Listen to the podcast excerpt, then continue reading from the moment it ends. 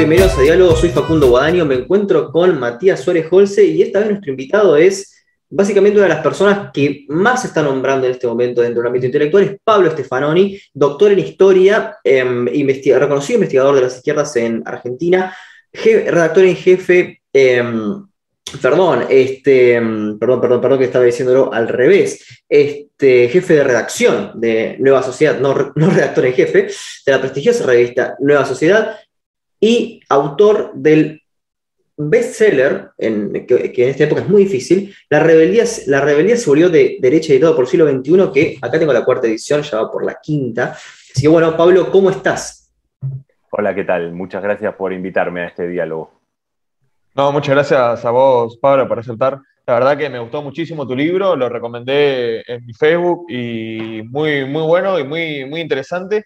Y es raro encontrar un trabajo así porque, como vos bien decís en el libro, no se suele tomar en serio a las derechas, y menos desde la izquierda, ¿no? Como que simplemente se, burlan de ellas, las desprestigian, eh, las cancelan, los trata... Por ejemplo, justamente ayer leí un artículo pésimo en página 12 que hablaba del fenómeno Milley y los relacionaba con los incels sin básicamente ningún argumento. Decía, no, eh, los votantes de, de ley no la ponen, cosas así ridículas que no, no se toman en serio el, trabajo de, leer el discurso, de leer a los autores, de analizarlo, de ver cuáles son sus propuestas y por qué la gente realmente los apoya. Y este libro se toma ese trabajo y la verdad que es muy valioso. El tema de las derechas a mí me, viene interesando hace muchísimo tiempo. Me parece que faltó eh, de parte de los intelectuales tomarse en serio a, a lo que dicen e-, estas personas. Por ejemplo, eh, soy un fanático de un libro que me parece uno de los peores libros escritos en la historia, que es el libro negro de la nueva izquierda, y me parece increíble como nadie se tomó el trabajo de refutarlo en el ámbito académico en serio, siendo que tantos jóvenes se lo toman en serio. Y es un libro que, por ejemplo, tiene citas de páginas de noticias en sátira, tiene una cantidad de fake news eh, increíble, tiene una argumentación totalmente retorcida y bizarra, y es un libro muy fácil de desmenuzar, pero que nadie en el ámbito académico se lo toma en serio y son libros que el hijo de un profesor de historia puede ir a comprar y puede comérselo entero creyéndose todas las barbaridades que dice. Y también dentro de la izquierda no hay, eh, hay eso, ese desprestigio barato como decir, no, ese libro es una basura eh, y ni siquiera se puso a leer la contratapa para saber qué es lo que dice. Así que me, me, parece muy valioso tu trabajo y yo personalmente te lo agradezco. Yo quería leer un libro así y al fin lo pude encontrar. Bueno, muchas gracias por. Esa fue un poco la idea de, del libro, de, no, de pensar un fenómeno que todavía no había llegado a Argentina tanto como ahora con esto de Milei y demás, que como que parece más obvio todo eso. Cuando yo lo escribí, era algo como pensando más globalmente, ¿no? Eh, y, y, pensar en ese momento en Argentina sí se veía venir o ya estaba muy presente como fenómeno subcultural todo esto, ¿no? Como eh, en internet, figuras que convocaban mucho en espacios bastante alejados del mainstream, ¿no? Eh, eso ya se veía y, a veces con poca prensa, paradójicamente, ¿no? Ahí hay, eh, a veces se dice, bueno, mi ley tiene mucha prensa, ¿no? Eso es cierto ahora, pero empezó en programas que no eran los programas más importantes, por lo menos para, desde el punto de vista de como programas políticos. Eh, eran programas de la tarde, el programa Polémica en el Bar, programas de otro tipo, digamos, y figuras como decís, Agustín Laje, el autor de este libro que mencionabas, eh, no está en ningún medio, porque ahí hay algo interesante de que el discurso de Milley es como que entra a los medios hegemónicos, pero el de Laje no, digamos, ¿no?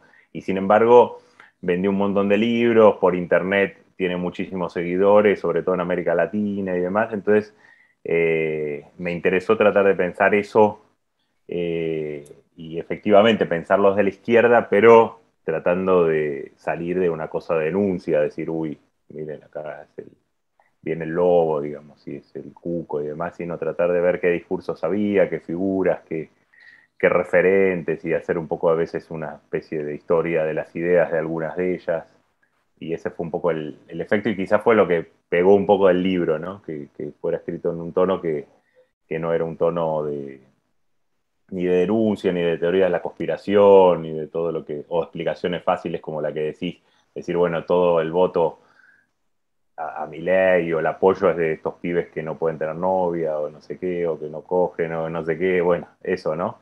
Entonces, como explicaciones simplonas, ¿no? Eh, y me parece que eso fue un poco lo que pegó y fue como muy transversal la recepción del libro, ¿no? Gente progresista, gente más derecha.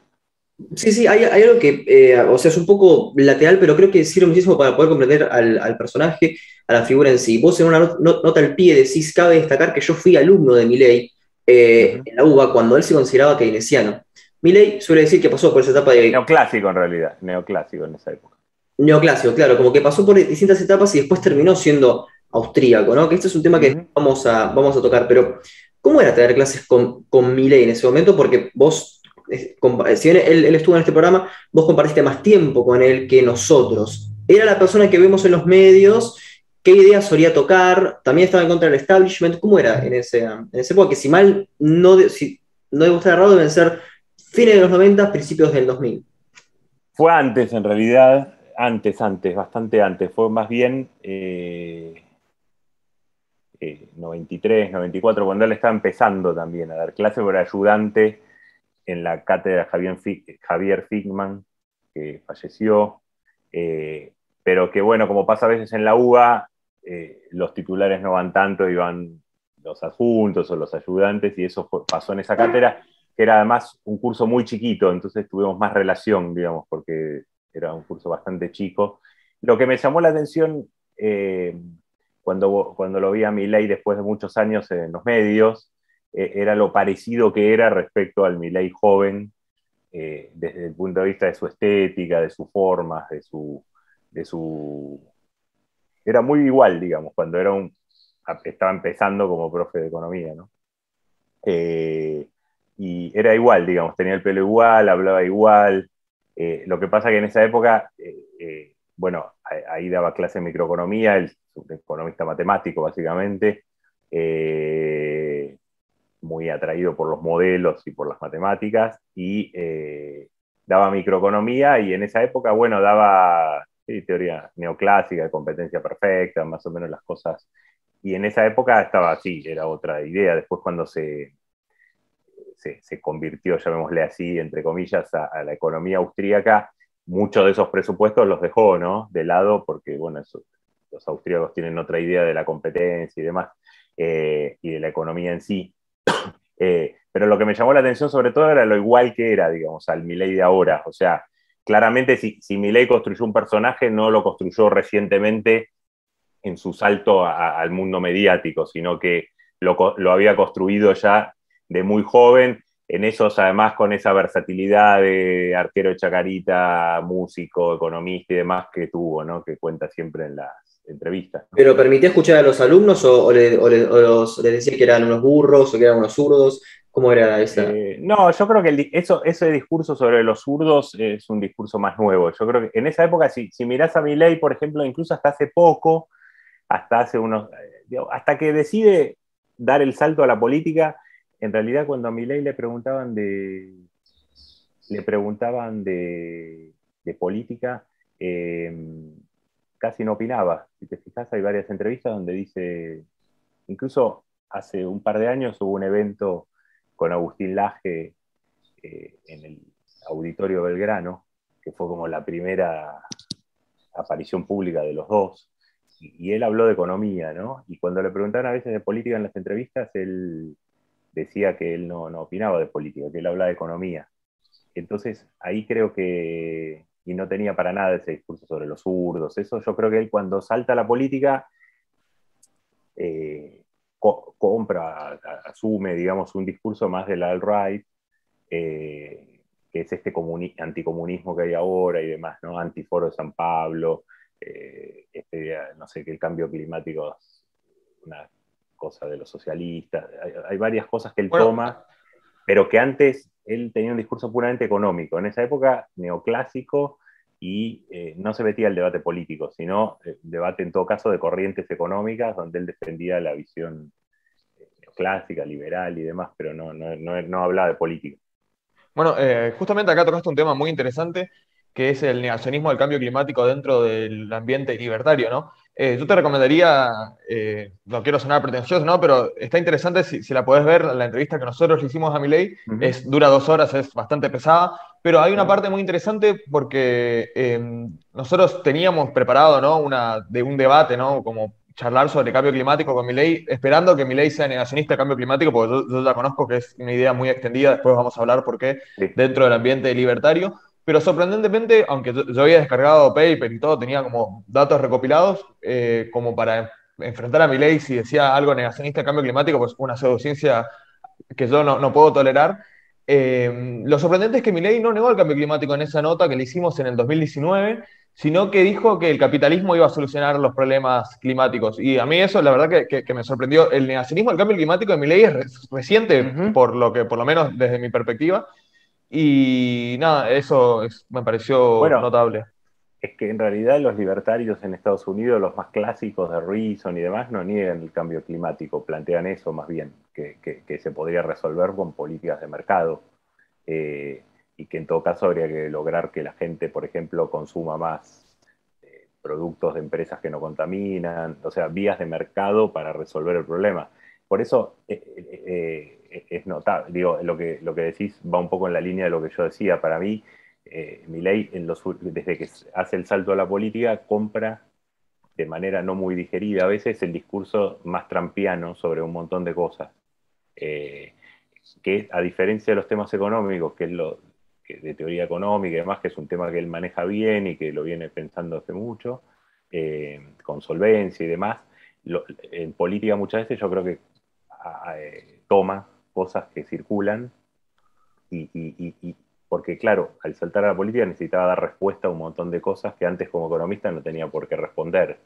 Y todo, por ejemplo, el cambio climático, lo que había dicho en la entrevista con ustedes es una posición que sostienen muchos libertarios, mientras que eh, sobre la idea esta que es una especie de mentira socialista es mucho más trampiana bolsonarista, digamos, ¿no? Eh, y así yo creo con otros temas, ¿no?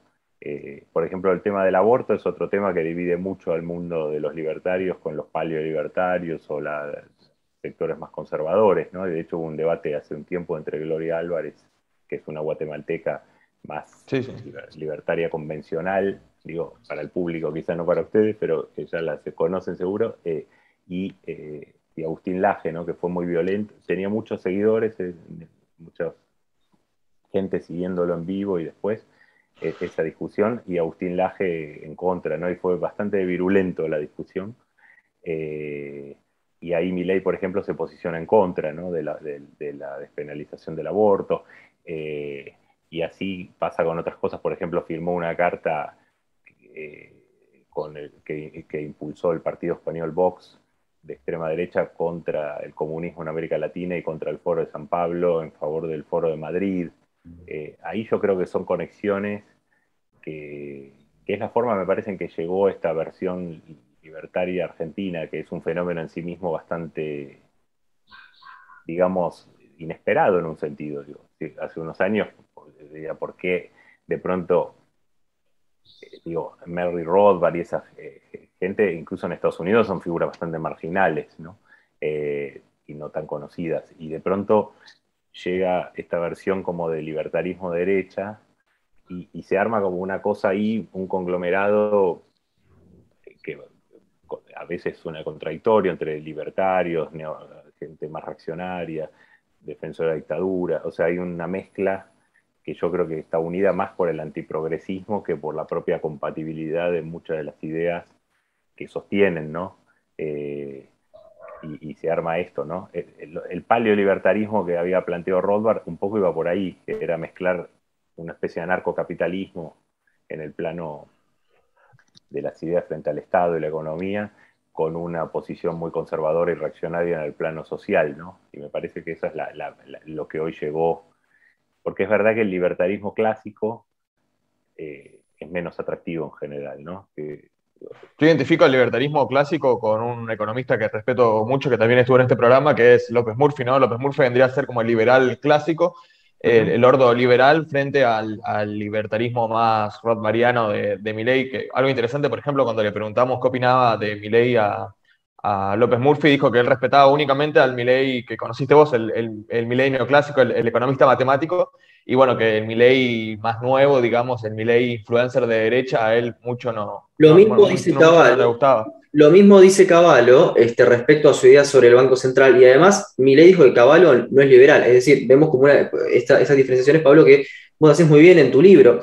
Ahora, este, hay un tema que efectivamente yo creo que el hilo conductor de acá es el antiprogresismo, si tenemos que marcar una fecha, por ejemplo, en la Argentina, cuando todo esto comienza a, hacerse visible, es a partir del triunfo de Macri. No porque Macri sea eh, eh, algo relacionado con esto, sino porque da una especie, como que abre cierto discurso en contra de lo que era eh, el kirchnerismo, que uno puede estar a favor o en contra, pero hay un discurso muy virulento en, contra de esto.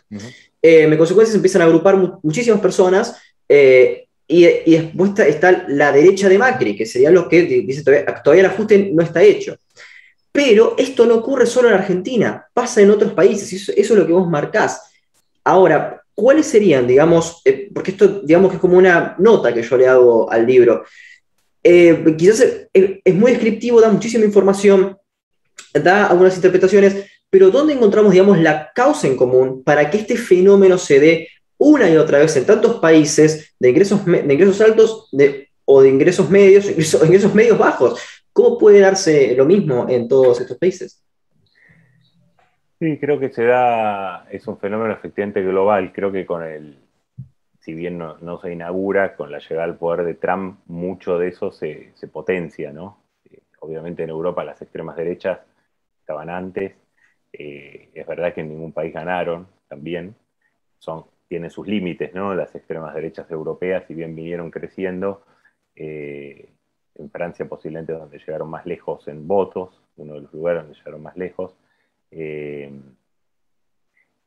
con la paradoja a veces que, bueno, como pasa siempre, cuanto más crecen, también muchas veces tratan de, moderar ciertas aristas eh, más radicales, ¿no? Pasó, si uno mira, por ejemplo, la extrema derecha europea, en muchos casos abandonaron la idea de salir de Europa y cosas así, por lo menos no está como eje de, la, de los discursos, y hace que de hecho, eh, empiecen a aparecer a veces otras opciones. Por ejemplo, ahora está Eric Zemmour en Francia, eh, colocándose a la derecha de Marine Le Pen, ¿no?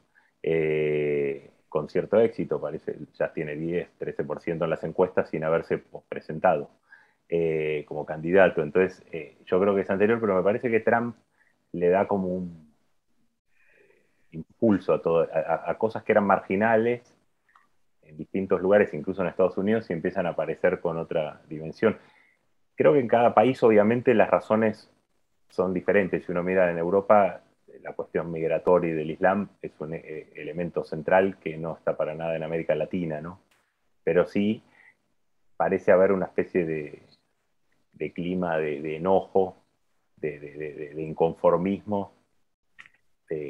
Había un libro famoso que se hizo famoso que se llama Los inconformistas de los años 30, y, quizás habría que pensar, bueno, qué es el inconformismo de los años 2000, eh, que hace que, además yo creo que hay una cosa que señaló en algún momento un, sociólogo francés y que me parece importante, que, que hay una especie de hipercriticismo hoy en las redes, en hay mucha crítica a la política, al sistema, a los, políticos, eh, pero esa, ese hipercriticismo eh, no está asociado a, ideas de emancipación, ni en un sentido socialista ni liberal, digamos. O sea, y, yo lo mencionaba en algún momento del libro, me parece que hay un como gran paraguas, digamos, una idea muy negativa sobre el futuro que es muy transversal a los países, que no ocurría, por ejemplo, en los 80, en los 90, si tomamos un periodo cercano, donde la derecha conservadora, por ejemplo, era optimista respecto al futuro, pues había caído la Unión Soviética, eh, todo eso, El fin de la historia, que es un libro muy citado y yo creo que poco leído, pero muy citado por el título del fin de la historia de Fukuyama, yo creo que tenía que ver con que era una derecha liberal conservadora optimista sobre cómo la democracia liberal y la economía de mercado podía extenderse alrededor del mundo. Y yo creo que hoy eh, viró todo eso hacia una posición donde el futuro es visto crecientemente de manera distópica. Pero si no me equivoco, citas a Mark Fisher, ¿no? Cuando expones estas ideas. Mark Fisher, pero incluso el último libro de Anne Applebaum, desde un punto de vista más liberal, conservador, más tacherista, digamos, también cuenta el ocaso de la democracia, cómo sus amigos se fueron haciendo, sus amigos liberales o conservadores democráticos se fueron volviendo simpatizantes de Orban, del Brexit, de, Trump, ¿no? Entonces ahí yo creo que hay algo, me parece que tiene que ver con una cierta eh, dificultad para, como para, cierta impotencia política, por lo menos de las corrientes hegemónicas, digamos, la socialdemocracia y si uno mira la socialdemocracia y el liberal conservadurismo que puede ir desde la democracia cristiana europea, digo, da la impresión de que hay pocas respuestas frente a los problemas, digamos, ¿no? no Eso me parece que, hace que, que, crezcan cosas en los márgenes, y bueno, en los márgenes para dónde podrían crecer la izquierda revolucionaria, y hoy está muy débil, digamos. Entonces, me parece que hay mucho más espacio para eh, estas soluciones un poco demagógicas, fáciles, decir, bueno, el problema es la migración, el problema son los la casta política, el problema es esto, lo otro.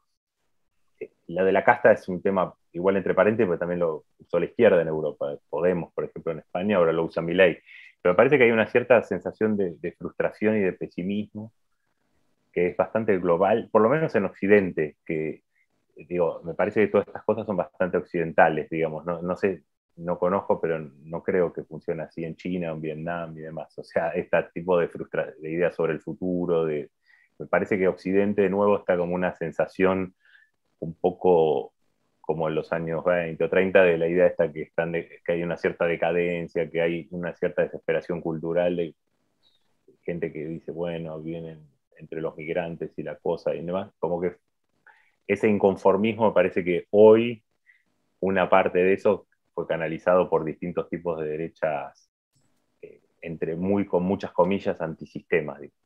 Claro, pero vos, dijiste que no había una idea de emancipación. Bueno, pero eh, si yo tomo el discurso de Vox, yo tomo el discurso de Gloria Álvarez, si tomo el discurso de Axel Kaiser, etc., yo sí no tengo una idea de por lo menos emancipación en el sentido de, eh, por lo menos el, pasado fue promisorio, en un pasado ideal, en, la, en Vox en la etapa franquista, en Trump en los 50 aproximadamente, en, digamos, en un, eh, en un conservadurismo mucho más fuerte en la sociedad norteamericana, em, siempre apelando siempre a un pasado, pero al mismo tiempo, eh, bueno, también hay, una especie de idea de, futuro. Por ejemplo, Gloria Álvarez dice, no hubo nunca capitalismo en, en América Latina, entonces hacia allá vamos.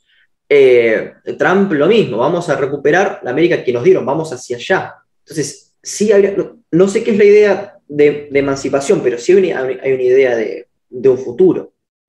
Eh, bueno, eh, en el caso, yo creo que el problema es que me parece que no es lo mismo lo que algunos llaman las retroutopías que las utopías en el sentido clásico, como estaban planteadas, que eran hacia el futuro, ¿no? Digo, no eran volver a un pasado dorado, sino eh, porque en el caso de Trump, porque volver a un pasado dorado implica otro tipo de cosas, digamos. Por ejemplo, la idea de que hay que recuperar ciertas jerarquías, de, reponer una sociedad a partir de un cierto mito fundante. Me parece que no, es lo que yo me refería. Las retroutopías efectivamente existen y, y, muchas veces son, me parece, el sucedáneo de la dificultad para imaginar otro tipo de futuros. Ahora, hay lugares que sí se está pensando cierto tipo de futuros. Silicon Valley, quizás es el único lugar donde queda alguna idea de utopía en sentido duro, pero incluso parte de esa utopía es como los viajes interespaciales, casi con una idea de escapar del planeta por momentos, ¿no? Tipo, si el planeta se, destruye, tener opciones. Me parece que en los grandes temas, eh, sí, hay una imagen de decir, bueno, un capitalismo ideal, decir, y una cierta imagen de libertad que ciertas derechas se, tomaron, digamos. Pero me parece que en lo esencial, la idea del futuro, esta sociedad, cambio, en cambio climático, predominan visiones bastante colapsistas y pocas ideas sobre cómo superar eso eh, de manera positiva o colectiva. En el tema de la migración, en todas estas derechas son discursos más de desesperación cultural que de, que de, una visión positiva sobre el futuro, digamos, ¿no? el gran reemplazo, cosas así.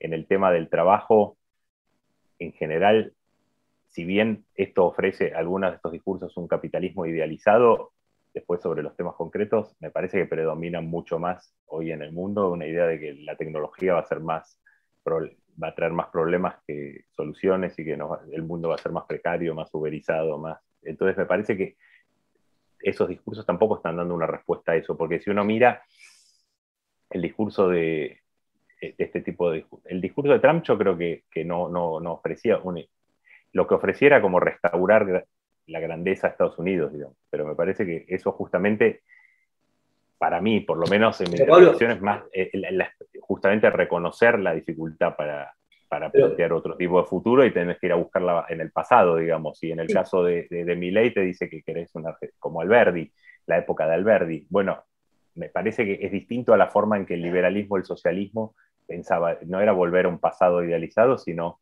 eh, construir otro futuro. Esa era la idea, eh, la idea de emancipación, me parece. Lo otro es otra cosa, me parece. Sí, yo Existe. te entiendo, o sea, entiendo esto, pero no encuentro este discurso, por ejemplo, en youtubers amantes de la tecnología y que, hay, más plataformas, por ejemplo, como Twitch, donde se generan ciertas interacciones, o Discord, eh, o sea, YouTube ya casi es viejo en ese sentido. Yo creo cada vez más optimismo en la tecnología y que, y que estas herramientas eh, como la Cosco Army o lo que sea, eh, terminan siendo plataformas de militancia, lo que la UCD antes no tenía, o era, digamos, para Martínez o para eh, San Isidro, y que tenía muy poca llegada para tener militancia de base, acá es virtual y se genera.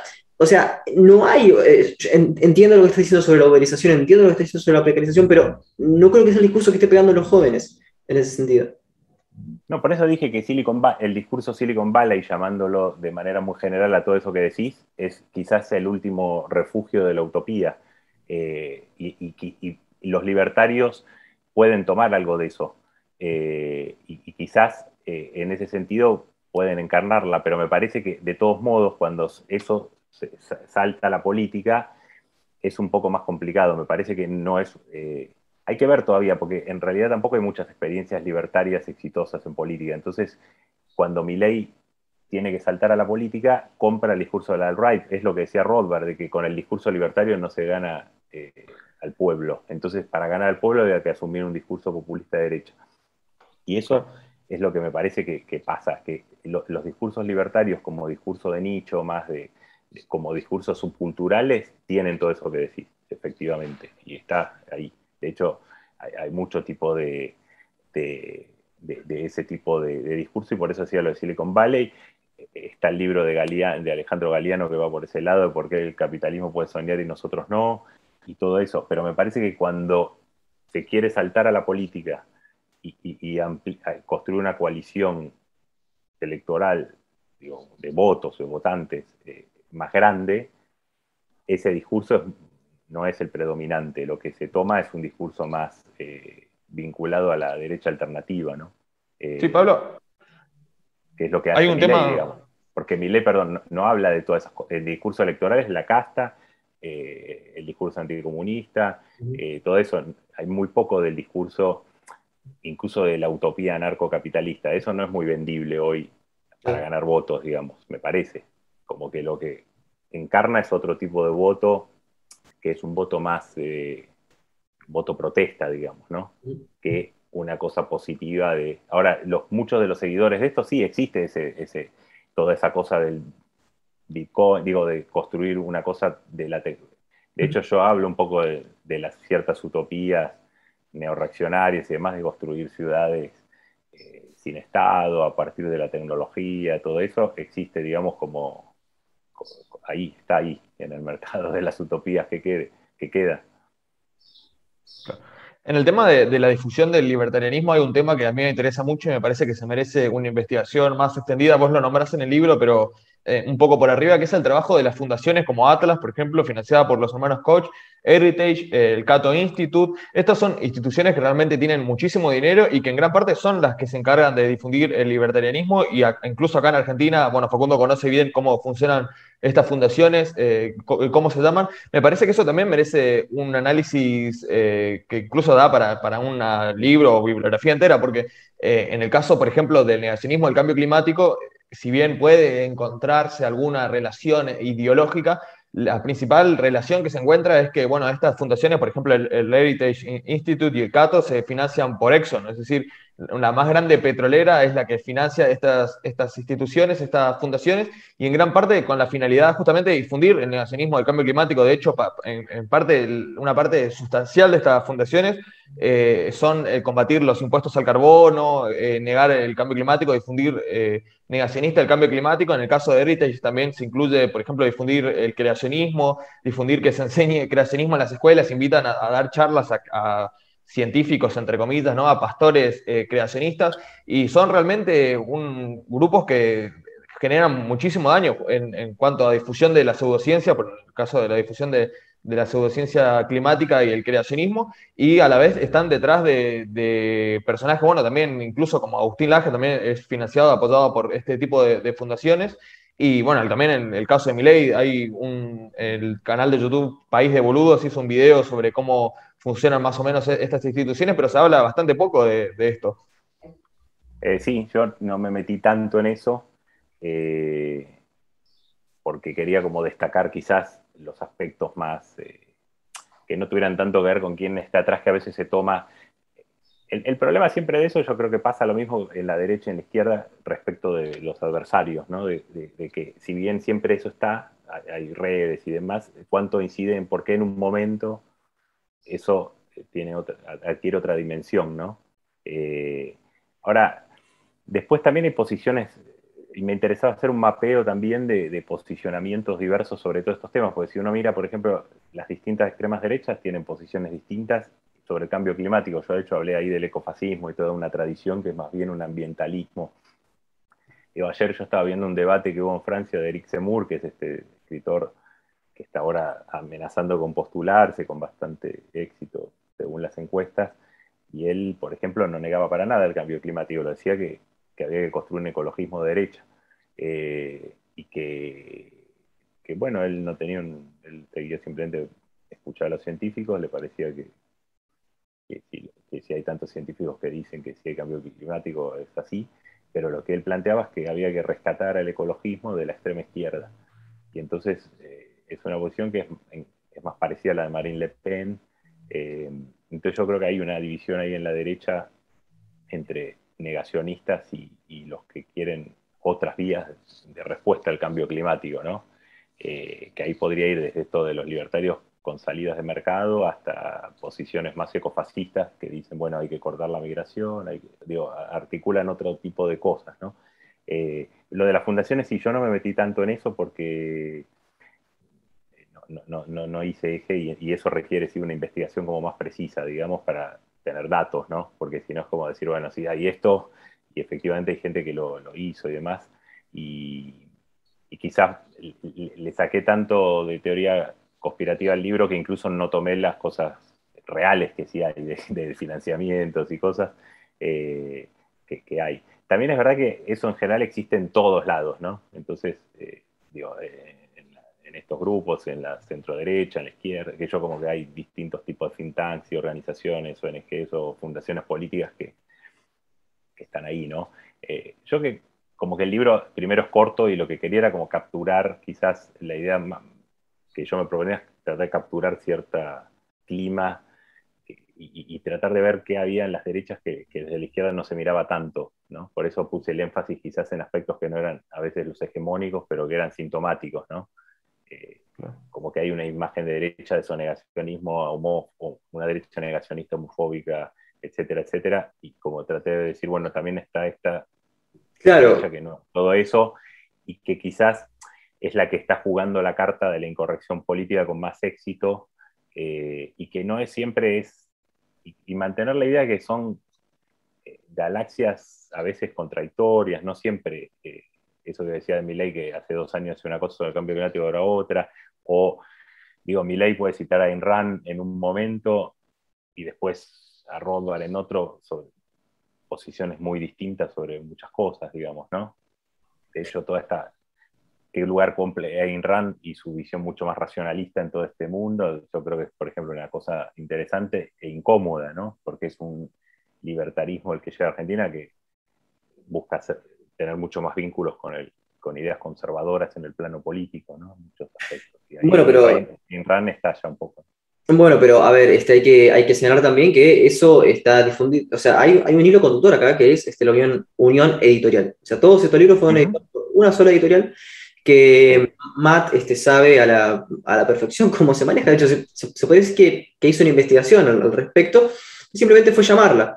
Este, o sea, así que bueno, me gustaría que Matt cuente su, su, experiencia con eso, pero, a, pero al mismo tiempo este, encontramos como que también sí, obviamente es legítimo de, todo el arco político o ideológico, aparecen eh, divulgaciones. Ahora, cuando se trata de este, divulgación sin ningún este, eh, sin ninguna corrección, sin ningún este, eh, rigor para poder editar y simplemente para propaganda, creo que es un poco problemático. Pero Matt, ¿cómo había sido tu, tu experiencia? Sí, no, yo simplemente llamé a, este grupo ¿no? de Editorial Unión, comenté que mentí, ¿no? dije que era estudiante de economía, que me interesaba el, eh, la escuela austriaca, dije, no, quiero publicar un libro, tengo ensayos de economía austriaca, yo quería saber cómo se maneja la editorial, y me dijo, no, vos traes tu libro y lo imprimimos, nos pagás y lo imprimimos, y dije, bueno, pero no hay ningún tipo de, corrección editorial, yo llamé justamente porque me interesaba saber cómo publicaron, por ejemplo, un libro de Milley que en vez de, decir Chupeter, el, economista, decía chupete,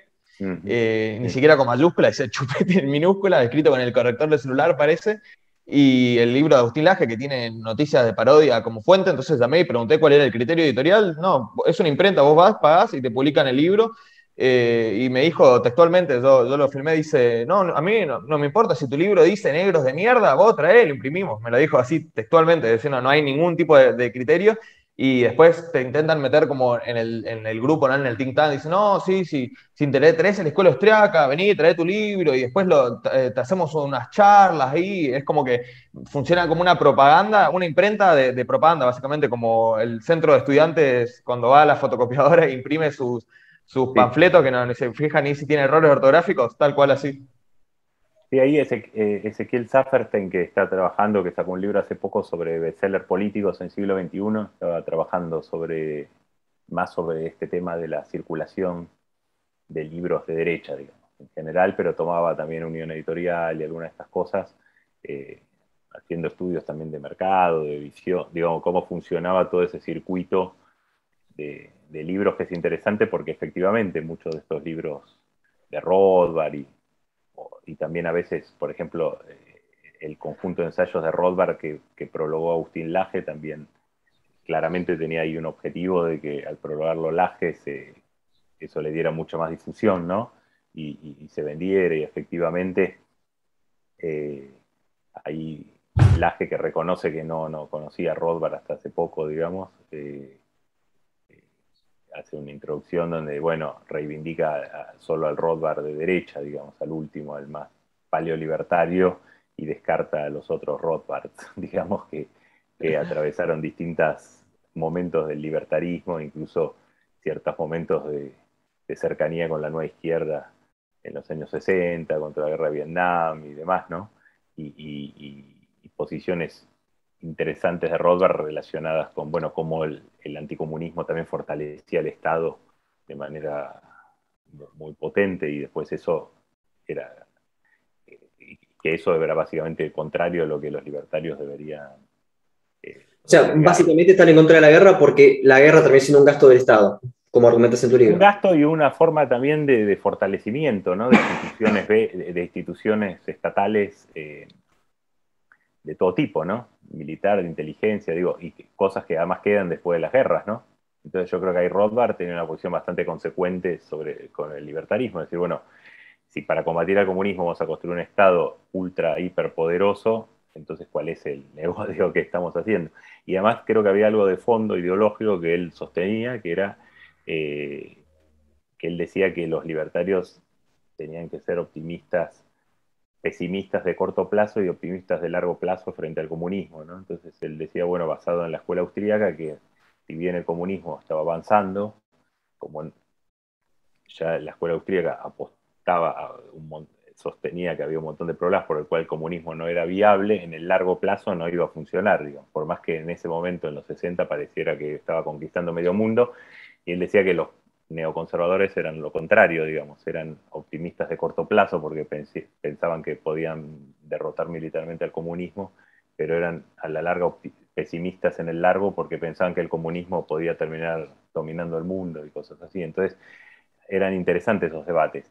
Me parece que el Rothbard que hoy se lee en Argentina y, y, arma un poco sistema con todo esto que está pasando, es el menos, para mí el menos interesante, que es el paleolibertario hiperreaccionario que dice que la única solución es un populismo de derecha, que si uno lee el texto del 92 donde él plantea cómo tiene que ser una propuesta populista de derecha, básicamente es Trump, digo, es, Trumpismo, digamos.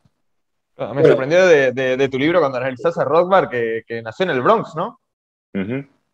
Eran judíos neoyorquinos.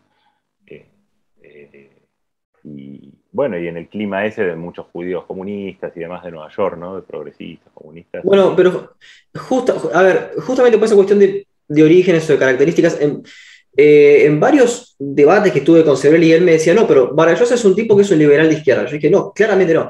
Con ver el, libro de su biografía intelectual, el de Vargas él cita la constelación, Hayek, Mises, todo ese tipo de gente, y personas que son mucho más respetables, como Isaiah Berlin, que es un liberal realmente respetable, o, Popper. Eh, pero fuera de esto, eh, Vargallosa, por estar a favor, por ejemplo, de, que haya minorías como, los homosexuales, de repente parece un progresista. Eh, vos señalás claramente en tu libro que esto no es consecuente con que una persona sea de izquierda o progresista. De hecho, eh, voceros de Trump terminaban siendo este, activistas gay. Ahora, al mismo tiempo remarcás que esto ocurría en el nazismo. Yo agregaría que en el fascismo italiano un culto, digamos, al, al superhombre también tiene ciertos rasgos homosexuales. Más allá de eso, em, lo que me gustaría saber es, digamos, cuál es la diferencia. Creo que en cierta manera hay cierto discurso, bueno, compararlo con el nazismo es complicado, ¿no? Pero cierto discurso virtual que permite una agresión mucho más rápida, una, eh, permite digerir de una manera más difícil el, discurso y lo hace más efectivo y más violento en cierto sentido, sería la diferencia. Pero bueno, en ese sentido, ¿qué eh, diferencia encontrás entre, este, entre, entre estas personas este, LGBT que de repente son este, reaccionarias o, o este ecofascismo con lo que ocurría antes en estos ejemplos que yo acabo de citar? Bueno, lo de Vargallosa es un caso interesante, quizás, porque yo creo que Vargallosa efectivamente no, lo pondría como liberal izquierda. Eh, sí creo que es una persona que mantiene tensiones internas en sus ideas y, a veces en muchos aspectos culturales claramente es progresista. Eh, también tiene una posición que choca mucho con su propio entorno sobre el tema Israel-Palestina, eh, porque en su entorno general hay las posiciones más bien pro-israelíes y él generalmente mantiene una crítica muy fuerte a Israel y los territorios ocupados, incluso hace unos años estuvo allá haciendo unos reportajes para el país, España. Eh, y en sus propios libros creo que hay cosas. Digo, el libro, por ejemplo, a mí me había gustado bastante un libro que es más reciente para yo, se llama El sueño del Celta, que hablaba del colonialismo y, y de, del colonialismo en África y en la Amazonia peruana y yo creo que él mantiene eso. Lo que pasa que en los últimos años fue girando hacia redes político-intelectuales mucho más de derecha conservadora, ¿no? Y además creo que su posición sobre América Latina y el antipopulismo y su posición sobre Perú lo fue llevando más hacia eso y creo que el, último, con el triunfo de Castillo en Perú, creo que ya hizo como el último paso que fue acercarse al Fujimorismo y además que era algo que él había mantenido una frontera muy, clara siempre, ¿no? Hasta el punto de apoyar a, Humala contra, para que no ganara Keiko, ¿no? Fujimori. Eh, yo le dediqué dos capítulos. El tema de gay y derechas creo que es un tema que, valía la pena explorar un poco. A mí me interesó eh, porque eh, efectivamente en el nazismo había todo un tema sobre todo en la CCA de, de Rom, de Que él mismo era gay, hay textos y demás sobre eso. Eh, y también el ecofascismo empieza ahí, digamos. Entonces yo rastreo un poco algunas cosas ahí de, la posición del nazismo verde y todo eso, y, y demás. Ahora, yo creo que eso, obviamente, hoy el contexto es muy distinto. En el caso de la extrema derecha y, los gays, a mí me interesó por un aspecto que es que en Europa eh, la extrema derecha, algunas extremas derechas, no todas, pero sobre todo en el norte de Europa, de Francia hacia arriba, digamos. Ahora Vox en España lo están haciendo también, es tomar ciertas banderas, por ejemplo, la laicidad y banderas tradicionalmente más asociadas al progresismo, eh, y por ejemplo, entonces también plantear sobre los, sobre los gays la cuestión de la amenaza al Islam y demás, y, posicionarse como defensor de la laicidad. Eh, y ese es un discurso que pegó bastante, digamos, de hecho un porcentaje alto de, población LGBT votó al Frente Nacional en Francia. Eh, y la idea básica es que, bueno, que la izquierda es cómplice del Islam y que los que garantizan el Estado laico y republicano es la derecha, la extrema derecha, que si los gays votan al, progresismo, sus barrios se van a islamizar y sus derechos se van a, ver totalmente erosionados. Es la posición que toma Vox ahora, digamos, que empezó a tomar Vox en España. Es decir, bueno, al final el problema, la amenaza hacia el mundo LGBT sería los migrantes y no tanto la homofobia. Eso es interesante porque después en Francia cuando hay cuando fue la ley del matrimonio igualitario se movilizó muchísima gente en contra y no había ningún árabe ni musulmana, y era la Francia católica que salió a la calle contra la ley. Y efectivamente se empieza a ver figuras de extrema derecha que son abiertamente homosexuales o lesbianas y me pareció un tema interesante porque eso aparece muchas veces como una especie de monopolio progresista, digamos. ¿no? Eh, no, esa fue una de, las partes que más me interesó del libro y acá en, Argentina, por ejemplo, tenemos el caso de Álvaro Sicarelli, que es eh, junto con Danan y eso, es como son los que están ahí, los influencers detrás de mi ley, ¿no? Y me parece que también habla del mundo, habla de las derechas, es un doble, tiene una doble vía. Por un lado, eso nos informa sobre cambios en las derechas, eh, pese a ese nazismo gay, llamémosle así, de Rom y demás, es verdad que las extremas derechas fueron más bien homofóbicas que gay friendly en su historia. también las izquierdas, hubo izquierdas homofóbicas, digamos, no es monopolio, pero... Eh, el caso mismo de Castillo, ¿no? El caso mismo, de Castillo. El caso mismo de Castillo. Eh, sí, de Castillo, de, Cuba, qué sé yo. Eh, sí, pero el, tema ahí es que me parece que también habla de transformaciones en el mundo LGBT y demás, en, Occidente, ¿no? Digo, la idea de, que de que los gays, digo más gays, me parece que es más fuerte en el caso de los gays, lesbianas, digamos, menos en el caso de los trans, claramente es otro fenómeno, que creo que todavía tiene un nivel de marginalidad mayor, pero en el caso gay también es verdad que en Occidente la idea de, los gays solidarios con otras causas de otros grupos oprimidos, llamémosle así, al viejo estilo, eh, también está erosionada porque, bueno, en la medida que que, el, mundo gay se fue emancipando, consiguiendo derechos, articulándose con el consumo y el mercado, bueno, también se siente menos articulado con otras luchas y otras defensas de otros grupos minoritarios. Y el caso de Francia es interesante porque muchos antiguos activistas gays lo que ven es como, y lo ven con cierto escándalo, es como, bueno, la extrema derecha de algún modo eh, trata de, utilizar una minoría contra otra, ¿no? Decir, bueno, los gays contra los migrantes musulmanes o cosas así, y poner una minoría contra otra y cambiar un poco el sentido de lo que eran las reivindicaciones LGBT. Ahí hay varias cosas interesantes, también el, nuevo rol de, de todo esto del Islam, también es interesante ver el rol de Tel Aviv ahora como una gran meca gay en Medio Oriente y cómo eso también tiene que ver con posicionamientos geopolíticos.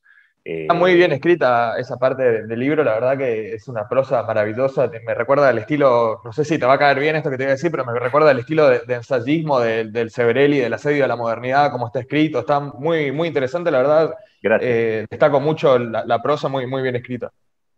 A mí me interesaba ese tema hace mucho, quizás fue de hecho el, el primer capítulo que pensé del libro, o sea, que ya había escrito algo sobre eso, y, con esta idea, como decía antes, de pensar no, no era un libro sobre derechas, sino un libro sobre cierto tipo de derechos, de fenómenos que eran un poco menos explorados y que me parecían más interesantes, que eran los que chocaban, los que aparecían más eh, transgresores, digamos, más menos explorados, más transgresores, pero si uno mira hoy, la, presidenta, una de las líderes de Alternativa para Alemania, lesbiana, y hay fenómenos interesantes biográficos. Ella es lesbiana, está casada con una mujer de origen sri de Sri Lanka, o sea, con digo, alguien que está en contra de la migración termina casada con alguien de origen migrante.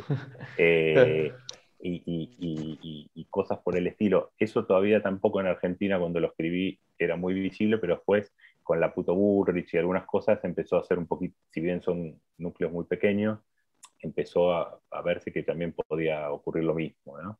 Eh, Hay algo interesante en, sí, en el auge de estas nuevas derechas, ¿no? que es, eh, vos lo, lo, mencionás en el libro, hay cierta decadencia de la izquierda. Por ejemplo, nosotros hablamos con el intelectual español, seguro lo conocerás, Félix Ovejero, eh, y hablamos de esta tendencia de la izquierda al irracionalismo, esta izquierda posmodernista, la obsesión con las identidades, el ensimismamiento, y también, bueno, estuvimos hablando de la decepción que hay en Latinoamérica de los gobiernos populistas de izquierda, pero en esta decadencia de la izquierda, por ejemplo, en un libro clásico, ya que lo citamos siempre en este programa, que es Imposturas Intelectuales de Socal y Brindmont, se habla de que esta izquierda posmoderna, muy centrada en, los discursos, en este lenguaje rebuscado de, los intelectuales postestructuralistas, eh, que se empieza a poner muy de moda en los campus eh, y que tienen un discurso tan retorcido, tan irracional, tan difícil de digerir, que básicamente eh, se pierde el debate en temas importantes, por ejemplo, se pierde el debate económico, se centra en cuestiones como si es apropiación cultural usar rastas en Estados Unidos, ¿no? en el caso de, esta izquierda posmoderna e identitaria, se pierde como el foco en los debates importantes y además se pierde el foco también en, la claridad del discurso, es decir, este, este lenguaje rebuscado es muy poco atractivo, es decir, si uno se fija, por ejemplo, en los flyers de, los estudios culturales, de las conferencias que da, yo creo que a, nadie de más joven que yo o de mi edad le interesan, porque son, o sea, más allá de los que están ya metidos, digamos, en el nicho, eh, a la gente más común de la calle, son como cosas muy, muy de nicho, justamente muy alejadas de los problemas reales y a la vez muy confusas, muy rebuscadas, un lenguaje muy esotérico.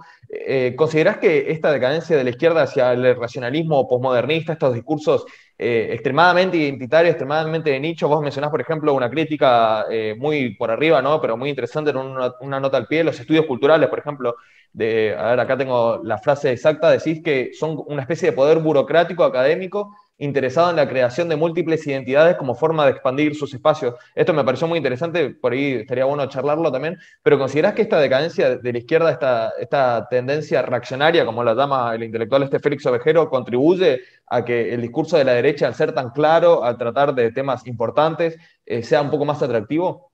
Eh, a ver, creo que sí, de todo lo que planteas, hay un montón de cosas interesantes. Eh, yo, diría varias cosas. Eh, en realidad creo que son fenómenos que, eh, que habría que, ubicar un poco en, cada contexto para ver mejor. Eh, por ejemplo, el caso de Estados Unidos es interesante porque está toda esta cosa de, efectivamente de, los campus y, de, la construcción de un tipo de, bueno, distintas cosas que están desde la teoría crítica de la raza. Hay muchas formas ahora de la corrección política, muchos términos que a veces engloban mucho. Ahora, lo que para mí es la, eh, no es tan claro es que eso sea necesariamente una dinámica de la izquierda, porque si uno mira por, otro lado Estados Unidos, eh, eh, el año pasado vimos en estos últimos años, 2016, el, quizás el mejor momento de la izquierda estadounidense, con la irrupción de Bernie Sanders, y Bernie Sanders es lo contrario a todo eso, o sea, es un hombre blanco, judío, un judío blanco eh, de, Vermont, o sea, el lugar quizás menos diverso de Estados Unidos o de los menos diversos, que no habla casi nada, digo, que hace una política de clase, o sea, casi todo su discurso sobre la salud pública y la construcción de un estado de bienestar en Estados Unidos. Eh, y si bien incorpora derechos LGBT, feministas, etcétera, claramente su discurso es un discurso bastante clásico de la izquierda, ¿no? Entonces ahí eh, me parece que es importante señalar eso para que no parezca que toda la izquierda norteamericana está en eso, ¿no? Sino que me parece que son fenómenos que yo no sé si diría que son de la izquierda, es de un tipo de... son fenómenos que... todo esto que ahora llaman la cultura woke, ¿no? eh, sobre... El otro día yo leí un artículo, eh, creo que era en Bloomberg, la revista. Eh, y, había alguien que es medio libertario, de hecho, que escribía y decía que una de las cosas que, que, eran muy complejas a veces para los propios libertarios y, los anti-woke, como toda esta cultura del despertar en el sentido de la teoría crítica de la raza, el feminismo, distintas cosas que algunos llaman desde la derecha el marxismo cultural también de manera más bien conspirativa. Y él lo que decía es, bueno, el problema muchas veces para analizar esto desde el libertarismo, la derecha es que es más fuerte en, en el mundo privado que público. Muchos de esos fenómenos eh, eh, operan más en universidades privadas que públicas, en, en, las, en, las, propias grandes empresas. Entonces ahí creo que habría que ver bien eh, eso de, yo decía de lógicas burocráticas, lógicas de, ver bien cómo funciona eso, ¿no? Porque mm, yo creo que él decía que eh, más bien que todo eso había pasado a la prueba del mercado y que funcionaba por otro tipo. Me parece que a veces asocia demasiado a la izquierda algo que tiene que ver quizás con un tipo de capitalismo actual. Eh, y hace poco había un video institucional de la CIA donde la que hablaba era una agente ecuatoriana que había llegado a Estados Unidos, pero era, había nacido en Ecuador, y decía, yo soy antipatriarcal, soy cis, género, soy, este, eh, creo que tengo una visión eh, antipatriarcal, interseccional, o sea, usaba todas las palabras, eh, estas woke, ¿no? De que llaman woke ahora. Después, hace poco, por ejemplo, había una interpelación de diputados de, trampistas, republicanos trampistas, contra el jefe del Estado Mayor del Ejército norteamericano y lo interpelaron de manera súper violenta, diciéndole que en West Point estaban enseñando teoría crítica de la raza. Eh, ¿Y por qué hacían eso? Y el militar respondió diciendo yo, primero porque es una universidad y enseñamos todo, yo leía a Marx y a Lenin y no soy marxista, y segundo, porque me interesa saber por qué hay tantos hombres blancos enojados en Estados Unidos.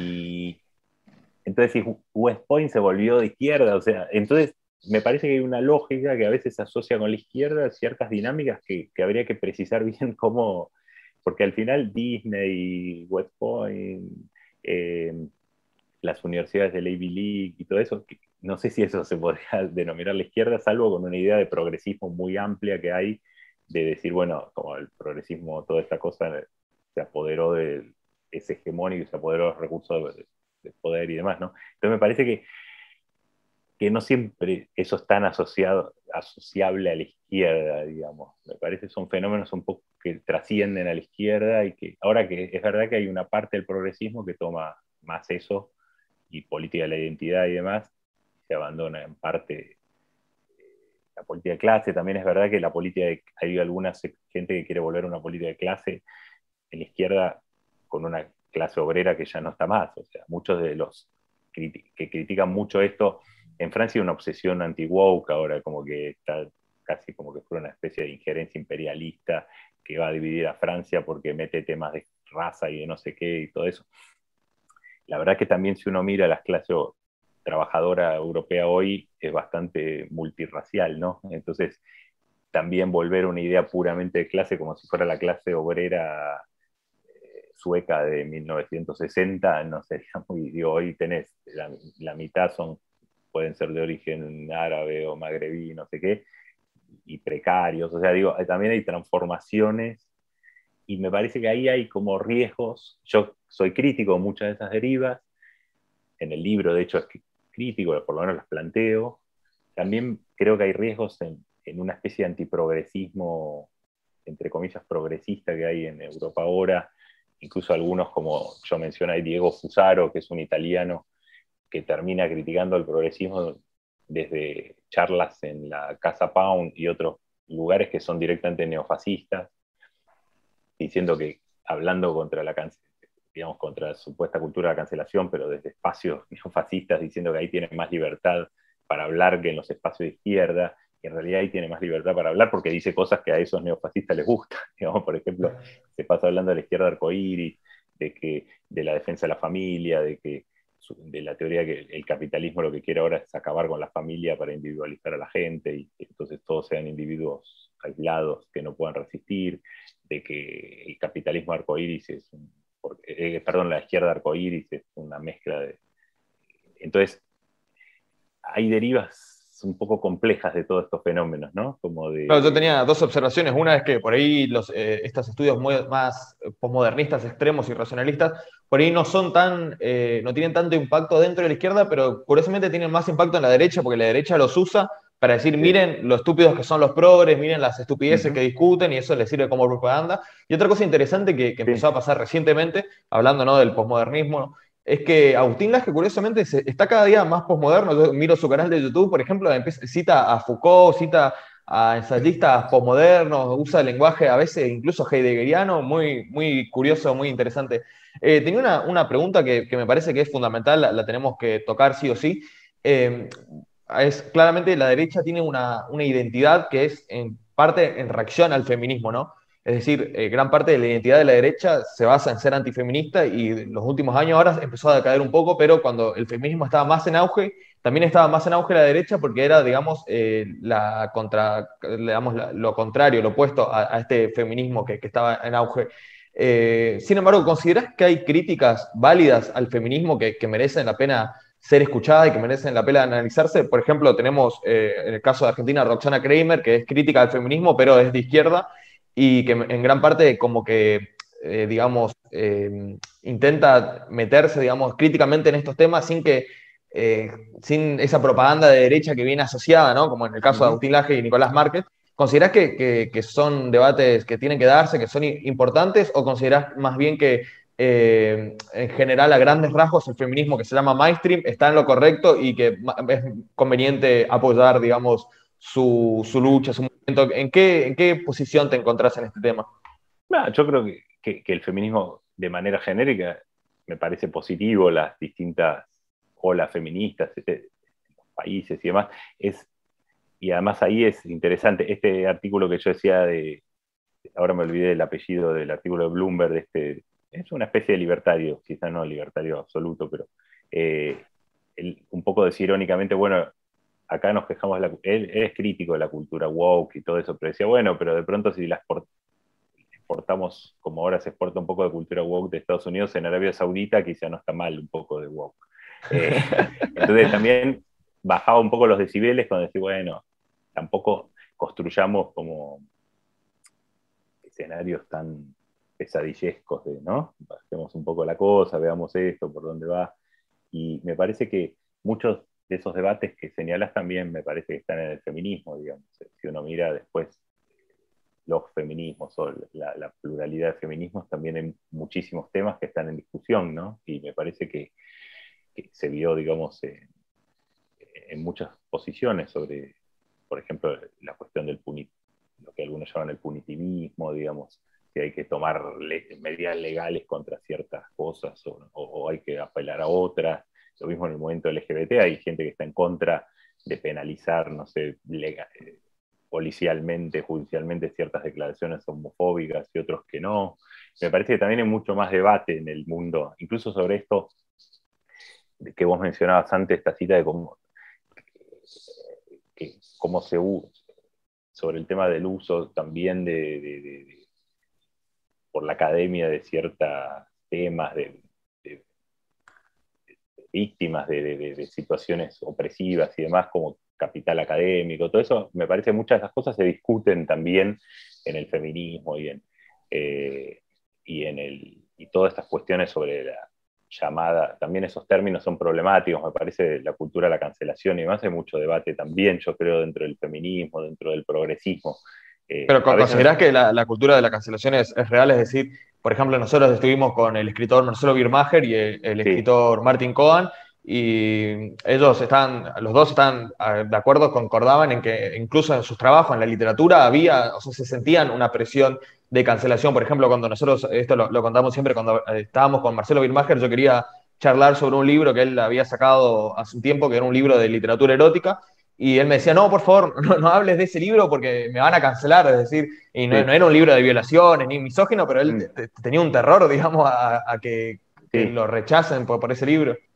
yo creo que habría que ver bien el problema para mí de los grandes términos, así decir, como la cultura de cancelación, ¿no? Como que se, de pronto a veces se ponen o se, importan debates y términos, y me parece lo que, no digo que no, no exista nada detrás de eso, sino que me parece que habría que, ponderar de acuerdo también a los países y, a las situaciones concretas para no aparecer como de pronto es eso, no se puede decir nada, ¿no?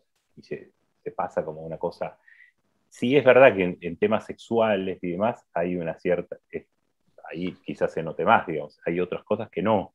Eh, no sé, digo, me parece que no, hay nada homogéneo en qué se puede decir o qué no sobre qué tema. Eh, también a veces se dan cosas paradójicas. Por ejemplo, en Francia, los que están diciendo todo el tiempo que no se puede decir nada, que que, hay un terror generalizado y se mezcla todo ahí, cultura cancelación, islamismo y demás, son muchas veces más bien gente que está ubicada más cerca del poder, tipo, no sé, el ministro del Interior dice eso, la ministra de Educación, los periodistas que tienen más audiencia, entonces también a veces eh, es cierto que en un nivel lo hay, pero me parece que sería bueno ver un poco cuánto hay decir, bueno, si vos hablas con Birmacher del libro ese, ¿qué, ¿qué, pasa? O sea, ¿qué significa? Por él le decís, me van a cancelar, ok. Digo, si, si, si hablaras del tema y, entre comillas lo cancelan, ¿qué significa eso exactamente? ¿Dónde lo cancelan? ¿Quién lo cancela? Porque parece como que hubiera un comité central de cancelación, ¿no? Decir, bueno, pero ¿quién te Probablemente ese, ese, comité esté en Twitter. ¿no? Claro, pero también ahí me parece que hay como una cosa de, a veces se mezcla también con que si vos pones algo en Twitter y te vienen un montón de gente a putearte, eso es cancelación. Yo creo que eso no es cancelación. Cancelación es si te echan del laburo, si te, no te publican más los libros en ningún lado, no sé, eso es cancelación. Ahora, si te putean por Twitter... A ver, pero, hay, hay, nosotros hablamos con Ricardo Forster que Milei lo que, lo que hacía era la invisibilización del otro. No es solo en Milei, uno puede suscribirse al canal Revolución Popular Noticias, afín al kirchnerismo, o agarrar la pala, afín a un macrismo barra liberalismo, no está muy definido, en realidad más que nada Grupo Clarín. Em, el mismo contenido, o sea, el mismo debate entre dos personas puede ser, este, no sé, Leandro Santoro le llenó la jeta de dedos a López Murphy, y el otro es López Murphy le cierra la boca al zurdo empobrecedor de Santoro.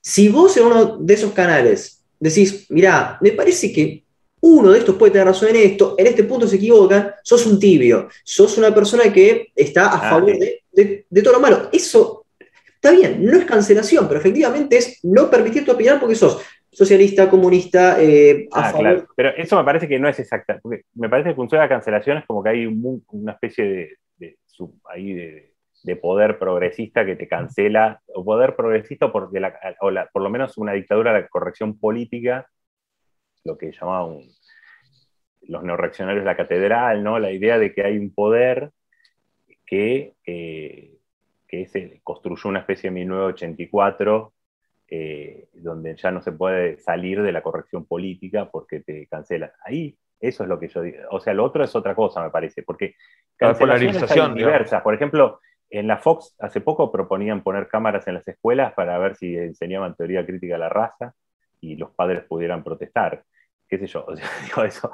O sea, me parece que cancelaciones cruzadas todo el tiempo hay, porque digo, gente que quiere cancelar decir que no se enseñe teoría crítica de la raza en las escuelas es una campaña que viene haciendo la derecha republicana hace mucho, y bueno, eso podría entrar en eso, digamos, ¿no? Pero creo que habría que analizarlo. También me parece que habría que, también el riesgo para mí igual, eh, coincido con lo que decía Facundo de, una polarización que hace que si te mostras tibio, te quede fuera de, eso sí, o que no haya espacios de diálogo, no, no, no, de, conversación. Que te perciban tibio, que te perciban tibio. Porque, te perciban. Claro, sí, sí que te perciban tibio. También el riesgo también me parece que quizás es construir un cierto capital intelectual o académico con la idea de que me cancelan, ¿no?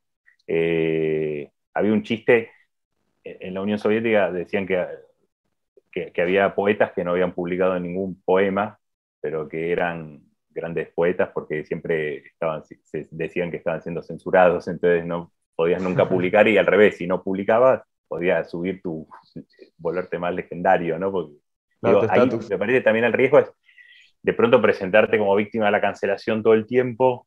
Eh, y, es verdad, ahora después si Twitter te cancela, por ejemplo, si pones ciertas cosas, pero que, Twitter es una empresa, entonces lo que digo es que yo estoy de acuerdo con discutir eso, pero el problema es cómo, agarrarlo, porque son grandes empresas, no es el progresismo, ni es no sé qué, o sea, entonces habría que ver por qué funciona eso, o sea, por qué Twitter eh, cancela ciertas cosas y no otras, y, cuál es el incentivo para hacerlo, por qué lo hacen como empresa eso. Eso digo, porque eh, a eso me interesa como debate, porque eso sí es interesante, ver por qué se instaló ciertas cosas. Y la otra última es si realmente en Argentina existe la misma cultura de cancelación que en Estados Unidos o, o encontramos un término y lo aplicamos porque ahí me parece que sería interesante ver estadísticamente, bueno, cuántos escritores no pueden publicar porque son incorrectos sobre ciertos temas, en dónde no pueden publicar, todo eso me parece que es importante para poder ubicar el fenómeno y no transformar como en un gran fantasma de que ya no se puede decir nada porque sos cancelado por alguien que no sabemos quién también, ¿no? No, el argumento es que tenemos, este, cancelan a Trump, pero em, le borran la cuenta a Trump en Twitter, pero no a, a Díaz Canel. está bien. A Díaz Canel. Le borran la cuenta a Trump, pero no a Díaz Canel. sí, sí. No, yo creo, en el caso de Twitter me parece problemático que Twitter decida, eh, pero ahí hay más allá de la cancelación, el problema también es porque una hay otro tema que es que una empresa que se vuelve enorme porque eh, hay, hay, tenés 10 mil millones de personas que te siguen y más, te, te cierra un día la cuenta, ¿no? Y eso sí me parece un problema, que decida la empresa esa empresa a quién cerrarle la cuenta, por qué, cuándo, ¿no? O sea, sí, eso sí estoy de acuerdo. Hay un tema que, me parece fundamental de analizar y que vincula lo que estaba diciendo Facundo, ¿no? La polarización, los extremismos, con lo que estamos hablando de la cultura de cancelación, que es la, existencia misma de las redes sociales y esta tendencia ¿no? a elegir qué opiniones queremos escuchar, yo creo que fomenta en cierta medida un ensimismamiento que hace que cuando uno escucha una opinión contraria la cancele, digamos, la, rechace, la persiga, y que cuando uno eh, esté en un nicho como los canales estos de YouTube o Mi Ley Presidente, eh, genere como cierto fanatismo porque uno está, digamos, adaptado a escuchar ciertos tipos de discursos y no otros. Ahí me parece interesante la propuesta de, muchos activistas de, las redes sociales, eh, activistas en el sentido de, que promueven ciertas conductas en redes sociales, que es, por ejemplo, tener agregado a gente que no piensa como vos, estar abierto a escuchar canales de YouTube que, que van a decir lo contrario de lo que vos pensás, porque si no, uno en Internet, por, la dinámica misma, termina siguiendo a gente que piensa como uno, escuchando los canales que dicen lo mismo que uno piensa, y eh, eso genera cierto eh, ensimismamiento que genera rechazo a, las opiniones contrarias, eh, polarización, extremismos, y bueno, eso, vivir en una burbuja, ¿no? Lo que se llama la, burbuja. No, no, eso estoy de acuerdo, totalmente. Y me parece que es un gran problema hoy, y también la cultura de cómo se trasladó al debate público la cultura Twitter, 4chan, todo, digo, como que todo es, se argumenta poco, alguien decía hace poco se piensa poco, pero se opina mucho, o sea, todo el tiempo hay un incentivo a opinar y, la lógica Twitter y de redes hace que todo el tiempo tengamos un incentivo a opinar sin saber mucho del tema, no importa, pero todo el tiempo. Y me parece que eso es claro y, establecer posibilidad de diálogos, bueno, como este o como otro, digo, sin estar todo el tiempo eh, hablando de una posición para un público eh, de seguidores eh, y de adeptos y demás, me parece que es medio clave para recuperar como un tipo de conversación pública, ¿no? Y me parece que eso es un gran problema de las democracias occidentales hoy, digamos, ¿no? y, y, y cómo los nichos terminás eh, la nota, efectivamente, digo, vos mencionás una nota de página 12 de, ayer, creo que era de hoy, sobre que los votantes eran incels a, a mi ley. Eh, del lado de mi ley te van a decir, sos progresista, sos un zurdo de mierda, no sé qué, ¿no? Y todo eso yo creo que genera totalmente una incompresiones eh,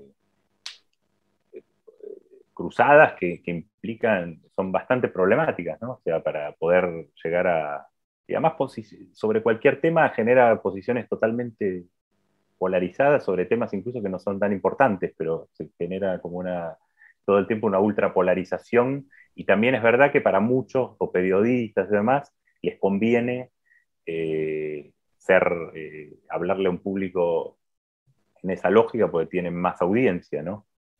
Hay un tema que, también es muy interesante y que tratamos muchísimo en este programa, lo charlamos con diferentes intelectuales y, se dieron debates y reflexiones muy interesantes, que es la decadencia de los intelectuales de izquierda. Uno tenía, por ejemplo, eh, en los 60 figuras como eh, Sartre, ¿no? que era como una especie de, mm. pop del, del, pensamiento de izquierda, y ahora se ve como que la figura de los intelectuales, por un lado, está más mediatizada en los influencers, el caso de Agustín Laje y Nicolás Marcos o de Milei, ¿no? que son intelectuales, estemos o no de acuerdo con sus pensamientos. Y en el, caso de, la izquierda, casi que no, no, hay estas figuras, ¿no? No hay un intelectual que uno diga, bueno, es un referente, como Agustín Laje es, un referente de, la derecha, ¿no? Es como que eh, tenemos a Sisek por un lado, pero Sisek es como bastante polémico, por ejemplo, había sugerido votar a Trump, es como una, un intelectual raro, vos, vos lo citás mucho, también me gustaría que una reflexión sobre el trabajo de CISEC. Y también tenemos, eh, por ejemplo, el, caso de Darío Z, pero es como más una especie de, divulgador, de profesor, digamos, eh, de, colegio, pero para las masas, ¿no? Que tiene, suma millones de, visitas en YouTube, pero a la vez estas figuras no están, eh, bueno, en el caso de CISEC sí, porque debatió con Jordan Peterson, pero en el caso de Argentina no hay, por ejemplo, una figura que vaya a debatir con Milei y con Laje y que lo, logre neutralizar y que tenga un grupo de gente que lo siga, o que esté como más eh, abierto al diálogo, al debate y que sume millones de visitas en YouTube. Es decir, falta como una especie de, influencer, de intelectual de izquierda ¿no? en, en Argentina y bueno, también en gran parte del mundo, ¿no? Eh, sí, bueno, yo creo intelectuales de izquierda hay, lo que pasa es que creo que también la figura de los intelectuales como tal cambió, ¿no? Eh, quedan cada vez menos, digamos, si uno mira, me parece que no es exactamente lo mismo la figura del influencer o de, eh, incluso figuras como Laje, que sí aspira a él, algo que, lo dijo en algún lado, digamos, a ser un intelectual de derecha, ¿no? Ahora, me parece que la figura del intelectual público cambió también, ¿no? O sea, por muchas razones, digamos, la dinámica también de la academia hace que también las lógicas sean distintas, la especialización sea mucho mayor, las formas de intervenir cambiaron, digamos, ¿no? Me parece que eso es un cambio que, tiene que ver con el mundo intelectual, la idea del ensayo mismo, por momentos se, diluye también, pero eh, Después es toda una discusión ahora, ¿no? Si la, izquierda tiene chance de, también de tener, de jugar mejor el juego ese de, YouTube en general, digo, ¿no? Puede haber otras plataformas, pero de, las redes. Eh, en Estados Unidos creo que es un poco quizás diferente. Hay humoristas, por ejemplo, progresistas que tienen muchos seguidores, no sé, eh, las lógicas. Eh, después, en el caso del AGE igual habría que ver bien cuánto, yo creo que incide más en, América, en el resto de América Latina que en Argentina en muchos momentos, que tiene más seguidores afuera que en la propia Argentina. De uno, si uno mira los espacios de, viajes, de invitaciones, de seguidores y demás, de seguidores, seguidores no lo sé porque no, no tengo una lista, digamos, no tengo acceso a saberlo, pero de, de, los lugares, por ejemplo, donde tiene más acceso al poder, que lo invitan a hablar en un parlamento, en un son países tercermundistas, ¿no? De, muy religiosos, generalmente. En general es más Centroamérica o el resto de América Latina. Bueno, ahora estuvo en México, invitado por, termó ahí un pequeño escándalo porque un sector del PAN invitó a Santiago Bascal de Vox y, la mayoría del partido rechazó esa, esa conexión. Eh, pero, pero, eso, o sea, a ver, el nicho de YouTube llega al PAN, llega a Vox, o sea, no es que hay, digamos, solamente esta, esta, cámara de eco que termina en Revolución Popular contra el canal Agarrar la Pala, ¿no? Terminan en, realmente coaliciones políticas. Ah, bueno, claro. Bueno, por eso es importante lo que estamos hablando de las extremas derechas, digamos. Ahí yo creo que, bueno, la, izquierda... Eh, obviamente que emergieron no solo por los youtubers, yo creo por otras cosas, digo, también por razones políticas. Digo, Vox emerge en España pero España, digo, la mitad de España sigue siendo, llamémosle, digo, muy, así dicho, muy simplificadamente franquista, digamos, ¿no? Digo, España todavía sigue atravesada por la guerra civil, por dos Españas. Entonces Vox también se inserta en ese terreno, ¿no? En ese, en esa, se escribe en esas tradiciones, digamos, ¿no? Ahora, eh, eh, es cierto, y la izquierda tiene, eh, decía Matt, ahí eh, eh, eh, varias cuestiones. Yo creo una, obviamente el, fracaso del socialismo real fue, algo de la cual la izquierda teóricamente, la izquierda marxista, digamos, no, no, se repuso teóricamente, digamos. O sea, decir, bueno, pues, hay análisis de por qué no funcionó el socialismo real y la economía planificada y el tipo ese de economía planificada de comando con un Estado totalitario, por lo menos autoritario, etc. Pero me parece que desde la caída de eso no, hay, salvo en un plano a veces muy académico, de economistas que discuten la planificación y demás, me parece que la izquierda no, no se repuso teóricamente de eso. Es decir, bueno, qué tipo, si, el objetivo es el anticapitalismo, cuál es el modelo de, sociedad que eh, sería. Más o menos, digo, no digo como las utopías viejas, que era un libro que te contaba todo cómo va a ser, pero ah, algunos eh, claves de cómo ser para poder decir, bueno, a alguien, bueno, cómo es el anticapitalismo, si no es como una pura de tirarse a la pileta, decir, bueno, ¿y por qué no sería igual, digamos? ¿Por qué la dinámica no, no, conduciría a lo que ya pasó en la Unión Soviética con el socialismo real. Eso es un problema. Por otro lado, la socialdemocracia también tiene sus problemas, porque bueno, se construyó en un contexto de vínculo con sindicatos, con sectores de clase obrera, etcétera, que hoy con la globalización y demás ya no funcionan como funcionaban, y en general en toda Europa se ve una crisis de identidad de la sociedad, y también quizá por sus éxitos, digo, porque muchas de las cosas que antes decía la socialdemocracia ya hoy son, por lo menos en Europa, son compartidas, es decir, un estado de bienestar, salud pública, educación pública, eh, seguro de desempleo, salario mínimo, es algo compartido también por los conservadores. Entonces, sea por sus éxitos o por sus eh, o los cambios globales, es verdad que la socialdemocracia hoy tiene un problema de identidad muy serio. Creo que también estamos viendo que también el liberalismo democrático y las centros-derechas están teniendo problemas eh, en muchos casos y vemos que los bipartidismos se rompieron en casi todos los países de Europa, ¿no? Y bueno, y empieza esta, y ahí se meten estas derechas también, ¿no? De, derechas que, como decía antes, no, no, logran ganar, pero modifican mucho el campo político, ¿no? No obstante, la socialdemocracia volvió a ser este, volvió a ganar en Noruega, Finlandia, o sea, no, no, es que por eso yo, el libro cuando yo decía la, pregunta de rebeldía sobre la derecha, justamente en algún lado digo, eso no significa que el progresismo, la crisis del progresismo, que existe en muchos aspectos, no significa que el progresismo no pueda ganar en muchos lugares, de hecho va a seguir ganando. Y en Alemania quizás el domingo gane el SPD. Eh, pero eso no, no quita que haya una cierta ansiedad y que la identidad socialdemócrata en Alemania no se va a recomponer el domingo si gana Olaf Scholz. Eh, hay un problema de fondo que no va a resolver. Lo mismo que en Noruega no, no resuelve que ganar el Partido Laborista hace poco, sino que hay un tema que va más allá de eso. Y la sensación me parece que lo que está pasando, y tiene que ver también con esto que hablamos de, la, de las razones por las cuales me parece a mí que en muchos casos las derechas de estas alternativas crecen, también hay cierta impotencia política, la idea de que cuando ganas no podés eh, llevar adelante tus proyectos, tu, objetivos, digamos, ¿no? Me parece que también en Europa hay explicaciones de eso, bueno, la propia Unión Europea introduce también una serie de problemas ahí, beneficios y problemas a la vez, pero me parece eh, que, es un tema de, eh, la democracia, en el fondo la crisis, eh, también es la crisis de, la democracia como tal, ¿no?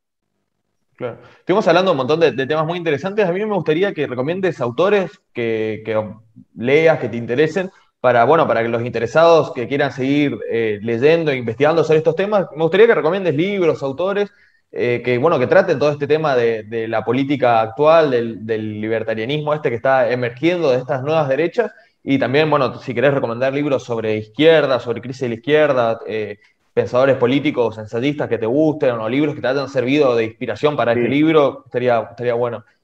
A ver, sobre extremas derechas salió un libro hace un tiempo que se llama el título no es muy creativo, Las extremas derechas en Europa, eh, de Yves Camus, que es un académico francés. Tiene otro, a ver, tengo acá, por acá. Em, y, Nicolás eh, Lebourg, que se llama Las extremas derechas en Europa, nacionalismo, populismo, xenofobia. Es un libro un poco... ¿Lo podés mostrar si, si, lo tenés? Ah, sí, porque justo lo tenía acá para algo. ¿Se ve? Ah. Eh, es un libro que salió en España, pero también salió en Argentina eh, por Capital Intelectual. Es un libro denso, digamos, no, tiene como 400 eh, páginas. 300 páginas. 300 páginas, que hace como un mapeo bastante riguroso de las extremas derechas desde distintos puntos de vista, también históricos, supremacismo blanco, posfascismos, eh, estas cosas. Eh, después, eh, bueno, a mí me gustó el libro que vos mencionaste antes, Realismo Capitalista de Mark Fisher, para pensar algunas de estas cosas de la crisis de los proyectos emancipatorios, de la crisis, él ahí en ese libro en algún lado dice algo así como que el problema hoy de la izquierda no es solo pensar, eh, perdón, que el problema no es solo cómo llevar adelante el, proyecto de transformación, eso era un poco el problema histórico, sino pensar ese proyecto, decir, bueno, si te dijeran, bueno, pensá cómo sería el mundo que querés, eh, también es difícil pensarlo hoy, ¿no? Desde la izquierda, decir, lo que hablaba antes, un poco, ¿cómo sería un mundo postcapitalista? Me parece que esa dificultad de imaginar proyectos es un problema de la izquierda hoy. Eh, yo, hay un librito chiquito, chiquito que, que yo cité también en, en, estas cosas sobre el futuro, que, es un libro de Marina Garcés, una filósofa, filósofa española, que se llama eh, Una nueva ilustración radical, que me pareció que es provocativo también, sobre, para pensar un poco más abstractamente algunas de estas cosas eh, sobre esto. Eh, después mencioné un libro antes de, Alejandro Galeano, para mí es un gran libro, este, el libro ¿Por qué el capitalismo sueña y nosotros no?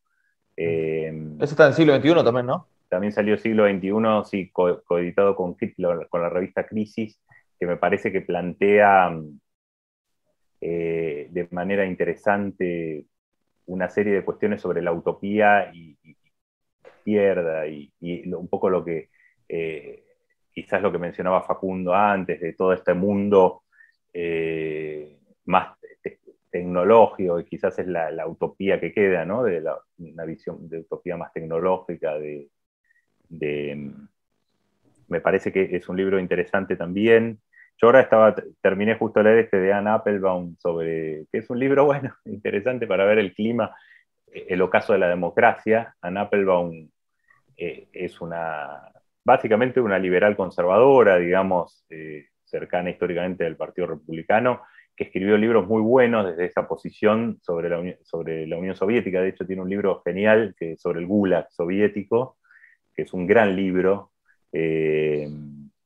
donde analiza cómo funcionaba desde distintos lados los campos estalinistas, incluso desde el punto de vista económico, desde el punto de vista demás.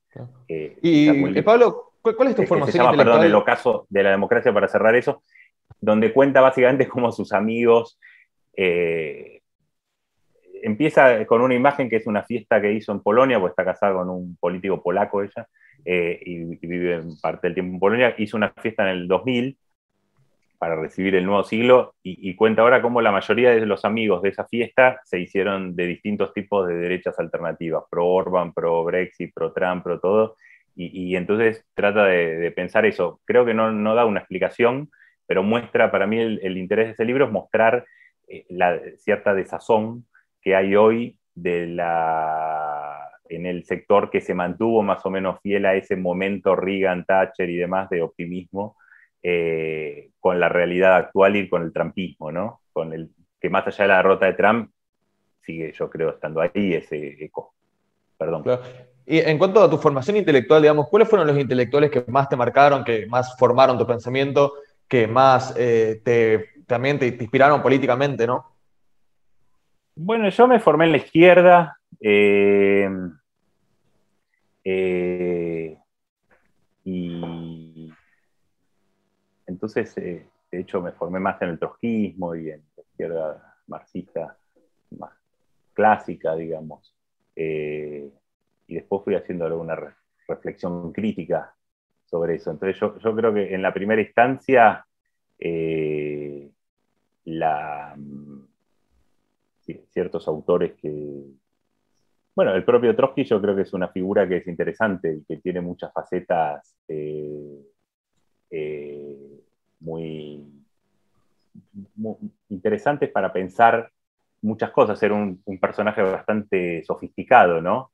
Eh, eh, era un personaje bastante sofisticado, que, que, tenía visión sobre el psicoanálisis, sobre, la, sobre un montón de cuestiones que eran importantes. Después yo creo que fui viendo más textos críticos sobre todo eso y, y haciendo una evolución quizás hacia visiones más socialistas democráticas, digamos, ¿no?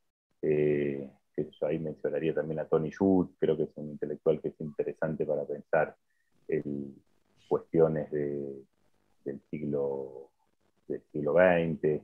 Eh, y quizás, eh, y, cómo pensar distintos tipos de, de problemáticas ahí, ¿no? Ahora yo creo que me identifico de manera muy genérica con eso. Vos preguntás antes sobre Zizek, por ejemplo, en relación a esto, ¿no? De, un autor que... A mí me, gusta leer a Zizek. Eh, me parece que a veces el personaje también se lo come mucho, ¿no? Como que tiene que mantener esa cosa de, de, showman. Eh, me parece siempre provocativo, o sea, me gusta igual leerlo. Me parece que son de esa gente que aunque no estés de acuerdo, aunque te enoje, aunque no coincidas, aunque tiene, algunas cosas siempre que te hacen pensar, ¿no? Eh, incluso en, el debate este que tuvo con Peterson, la mayoría de, la gente, incluso los mismos seguidores de Peterson, estaban más de acuerdo con, con que con Peterson en ese debate, si uno lee los comentarios. Sí. total. Después, yo creo que en mi transición intelectual, digamos, hacia eso que decía el socialismo democrático, también leí que yo textos como el de eh, más gramscianos en los 90, digamos, como la, la Chloe Mouffe, que escribieron sobre estrategia de hegemonía socialista, creo que planteaban cosas eh, que eran interesantes respecto a, a, repensar eh, un poco la, visión del marxismo ortodoxo e introducir otros elementos eh, más gramscianos ahí. A mí me, gustó ese libro, por ejemplo. Ahora quizás se me pase la mayoría, ¿no? Porque en el momento uno piensa es como pensar, eh, pero me parece que eh, me, permitió entender algunas cuestiones y, dar un salto y me gustó. Después me pareció menos interesante el último, la Clo, digamos, ¿no? quizás más defensor, ya mucho más cercanos a los gobiernos y demás, ¿no? la razón populista creo que todavía tiene interés, eh, pero me parece que esos textos de los 80 eran muy interesantes, eh, fueron interesantes en su momento también para, repensar esto, ¿no? La tradición eh, marxista, Perry Anderson también, sobre el marxismo occidental y sobre una serie de cuestiones, me parece también un autor importante. Eh, en Sotraverso, diría ahora, de los intelectuales quizás de izquierda que me parece que reflexionan sobre una serie de cuestiones. Hace poco sabes un libro se llama Melancolía de Izquierda, que es un libro también muy provocador. También escribo mucho sobre judaísmo y otras cosas, pero muy provocador para pensar eh, varias de, de estas cuestiones. Bueno, eh, justamente, Pablo, hay una persona en Argentina que tiene todos los libros de, de Sotraverso y es Sebrelli. Nosotros vamos a, sacar en, estos, en estas semanas un proyecto biográfico este, que es básicamente Sebrelli hablando sobre, su, sobre cada uno de, sus libros. Me gustaría saber cuál es tu consideración sobre Sebrelli, un personaje tan multifacético y claramente eh, que responde a todos los caracteres del intelectual del, siglo XX, ¿no? ¿Cómo, lo ves? Bueno, a mí me gusta siempre leerlo y, me parece que, es un intelectual que marcó. Eh, quizás eh, y que, aportó una mirada interesante en distintos eh, momentos. No soy alguien totalmente capacitado porque no leí todo su obra en detalle, pero me parece que, es una figura en ese sentido, a mí me parece interesante. Quizás ahí diría también que la menos interesante es la que toma quizás un liberalismo un poco dogmático al final, ¿no? A veces como una... El, el macrista, ¿no?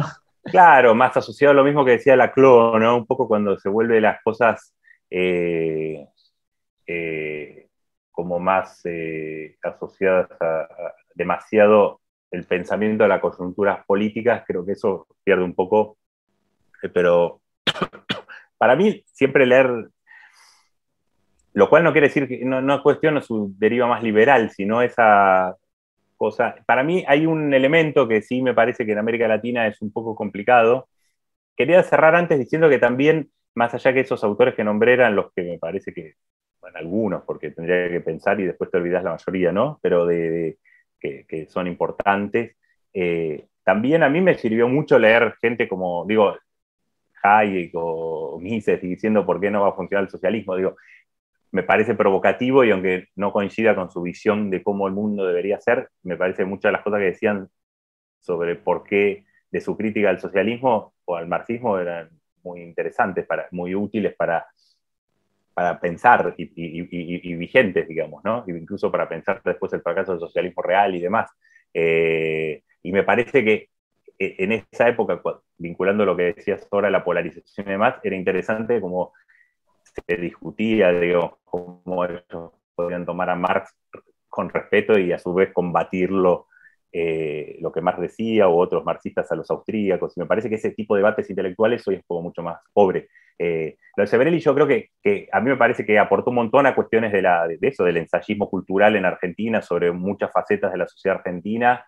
Eh, creo que hay algo que pasó con Vargallosa también y, y, con otros intelectuales liberales, y no solo liberales, en mi opinión, que es que eh, el populismo, el antipopulismo termina como siendo un elemento de, a veces de cierto, que conspira contra la sofisticación intelectual, como que el antipopulismo en América Latina es como que genera a veces una reacción demasiado indignada. digamos. ¿Cómo? Que eh, se, vuelve un antipopulismo muy cabeza, diríamos, en Argentina. Sí, como que genera eh, digo, también puede generarlo eso el antiliberalismo, digo, no digo que solo el antipopulismo lo genere, pero me parece que pasaba lo mismo, pasa lo mismo en mi opinión con Vargallosa. Me gusta casi, casi siempre mucho más lo que escribe Vargallosa sobre cualquier fenómeno global que sobre América Latina, ¿no? Me parece que sobre América Latina siempre ya sé lo que va a decir, ¿no? Eh, y quizás eh, eso hace que, es un elemento, ¿no? De cómo pensar el populismo, creo que es todo un desafío en América Latina porque genera a veces como una especie de, sí, de forma de, yo diría, de, de, sofisticación intelectual, ¿no? Que gente que opina de manera sofisticada sobre un montón de temas, como ahí, ah, como que genera demasiada pasión de intervención, no sé, directa, no sé. Bueno, creo que podemos ir cerrando. Para, para cerrar a mí, este, lo que me gustaría decir eh, a ver, yo tengo experiencia en esto porque mis estudios de, posgrado en mi tesis, que después la terminé abandonando por otro tema, iba a ser sobre lo que vos escribiste, Pablo, pero de una visión antropológica. Em, me acuerdo básicamente eh, sobre que, que me interesaba mucho porque estas personas que estaban en un cono de sombra, que no existen en la academia realmente, no tienen peso. Ayn Rand, Mises, Hayek, Rothbard, eh, no si tiene peso, pero más que nada por, otra, otras cuestiones. No, a ver, eh, hay una especie de discurso de que estas personas, mm, hay como una especie de, eh, como comando comunista en las universidades que no quiere darlos porque serían en contra de un status quo, lo cual es falso. El, tema es que Mises fue archirrefutado, ni siquiera usa matemáticas. Hayek fue un premio Nobel, pero por, básicamente por los aportes epistemológicos que que, hizo. Pero más allá de eso, ¿cómo estas personas que ni siquiera son consideradas en ámbitos académicos, eh, eh, ¿cómo rastreas que de repente Ayn Rand o este, el discurso antisocialista eh, de Hayek o de, o de Rothbard ahora llega a la Villa 31 a través de, de Milley? ¿Qué genealogía de ese discurso pudiste rastrear? Mira, yo no me dediqué exactamente a eso, pero sí me está últimamente me interesó lo del, tema de por qué vuelve el anticomunismo eh, cuando básicamente no hay comunismo en el mundo de manera, llamémosle, dinámica, o sea, quedan inercias, ¿no? Eh, uno puede decir, bueno, ¿qué queda del comunismo hoy? Corea del Norte es el país posiblemente que menos encaje en muchos aspectos en el, comunismo clásico, digamos, ¿no? Una especie de, comunismo local, incluso todo el invento de la idea Juche y demás, es justamente porque es otra cosa, aunque tiene algunos rasgos, es lo único que queda así. Después que es bien, todo el resto asiático, bueno, bastante discutible, Vietnam, China, comunismo. Después Cuba está intentando salir, buscando vías, qué sé yo, de, cómo hacer una transición, ¿no? Entonces, me parece que es muy curioso eso de cómo vuelve, la verdad que no tengo una respuesta, lo que sí veo es que sí funciona. Eh, creo que la pandemia potenció un poco, pero no es algo explicable por la pandemia porque es previo. Es verdad que con la pandemia creo que surgió una especie de, yo decía el otro día así un poco superficialmente, pero como libertarismo de pandemia, ¿no? Como de reacciones antiestatales que a veces se encajaron con esos discursos. Pero me parece que hay algo más. A veces creo que se, amalgama con otras cosas, ¿no? Decir, bueno, el comunismo ahora es la teoría crítica de la raza, es la corrección política. En Estados Unidos hay mucho de eso, ¿no? Eh, la, amalgama con otras cosas, ¿no? Entonces le llamas comunismo en realidad toda una serie de cosas contra las cuales sí habría gente dispuesta a enfrentarse, ¿no?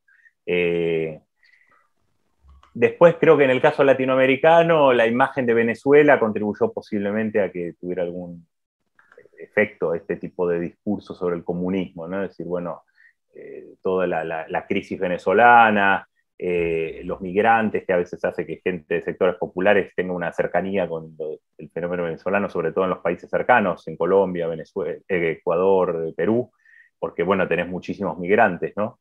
Venezuela creo que sirvió mucho y, creo que quedaría pendiente en algún momento hacer un análisis de cuánto el tema Venezuela en todas las campañas electorales de los últimos años estuvo presente ¿no? en América Latina e incluso fuera. Eh, y después creo que hay una recuperación de un discurso sobre la libertad que la izquierda abandonó y que la derecha se lo, tomó. No es nuevo, digo, siempre hubo esos discursos de la libertad, en la Guerra Fría y demás, pero eh, volvieron a la escena y, se empezó a hacer este vínculo, ¿no? Como una especie de expansión del concepto de comunismo que lleva hasta cualquier cosa semi-keynesiana para un lado y la corrección política para el otro, y se encaja en esta visión de una derecha que se propone como eh, artífice de una batalla cultural eh, antiprogresista, y ahí encajó. Después me parece que eso es en general. Después, las razones del voto de Milei, en, que fue tan homogéneo, además bastante homogéneo en toda la ciudad, en las comunas, ¿no? En el caso de que ahora está tan de moda de las villas y demás sobre el voto a Milei, creo que hay una faceta sorprendente y una no tanto, digamos, si uno mira, yo viví en Bolivia muchos años, eh, eh, y, hice mi tesis doctoral, de hecho, sobre Bolivia y demás, eh, y, si uno mira la economía informal eh, y todo ese tipo de, ciudades donde la economía informal tiene mucho peso, bueno, claramente hay el emprendedorismo desde abajo, eh, muchas cosas no son, resuenan, podrían resonar con un discurso de este tipo, digamos, liberal libertario, no es tan loco. Eh, hay toda una idea de, mérito, de mérito, de, del emprendedor, del que hace un poco contra el... Ahora, obviamente en esos espacios siempre tiende a haber una especie de ambivalencia entre eso y la demanda al Estado, ¿no? O sea, bueno, que el Estado esté, pero no esté, ¿no? Un poco las dos cosas, porque también a la vez depende a veces del Estado. Entonces, eh, pero me parece que es un gran tema ese, por qué el anticomunismo volvió a ser un discurso político eh, productivo eh, en este contexto. La verdad que es un tema, porque Brasil, Estados Unidos, en España acá ganó Isabel Díaz Ayuso diciendo comunismo, libertad. Eh, y es gracioso porque además contra una socialdemocracia europea que es difícil considerar que realmente está en una faceta de radicalización. Eh, y acá el Partido Popular, incluso la ala derecha y, Vox y todos dicen que el gobierno del Partido Socialista es el más radical de la historia, de la historia española, ¿no? Eh, entonces, es, hay, creo que también hay mucho debate hoy a través de imágenes que, se, que no necesitan constatación, ¿no? Eh, me parece que hay mucho de eso también, como un debate intenso sobre cuestiones que no hace falta eh, constatar, probar, entonces se arman, se puede discutir horas sobre la corrección política sin que nadie dé ningún dato concreto de eso, eh, del comunismo, sin que tengas que demostrar que hay algún comunismo contra el cual te estás enfrentando, ¿no? Entonces me parece que ahí eh, es curioso, no sé si tengo, la verdad que no tengo una explicación de por qué volvió así, pero efectivamente se ve que es una variable en el discurso público del anticomunismo. Bueno, me gustaría Lo que decías, perdón, de, por qué coincido totalmente que no hay ninguna conspiración de por qué nos enseñan los austríacos, sino hay una dinámica de la economía que además se matematizó mucho y se modelizó, y es, me parece una explicación entre otras, pero claramente no creo que haya sido un comité central que decide en las universidades que nos enseña Hayek, sino, bueno, nos enseña muchas cosas y, es verdad que los austríacos siempre se sintieron un poco como marginales en el mundo de los propios economistas, ¿no? Sí, a mí me gustaría cerrar simplemente con una anécdota. Sé que es evidencia anecdótica, pero bueno, puede ser un pie para algo y creo que, creo que lo es de hecho. En el 2018 estaba dando clases en una escuela media de, claramente en, una zona, este, si bien era San Isidro, era la parte de, de digamos la parte pobre de San Isidro, y en un, repito, en una escuela pública me encuentro en un banco que dice, más Mises, menos Marx. Le pedí a ese alumno que quería hablar con él, no para criticarlo, sino para conocer sus pensamientos. Nunca pude dar con qué alumno fue. Pero bueno, eso fue en el 2018.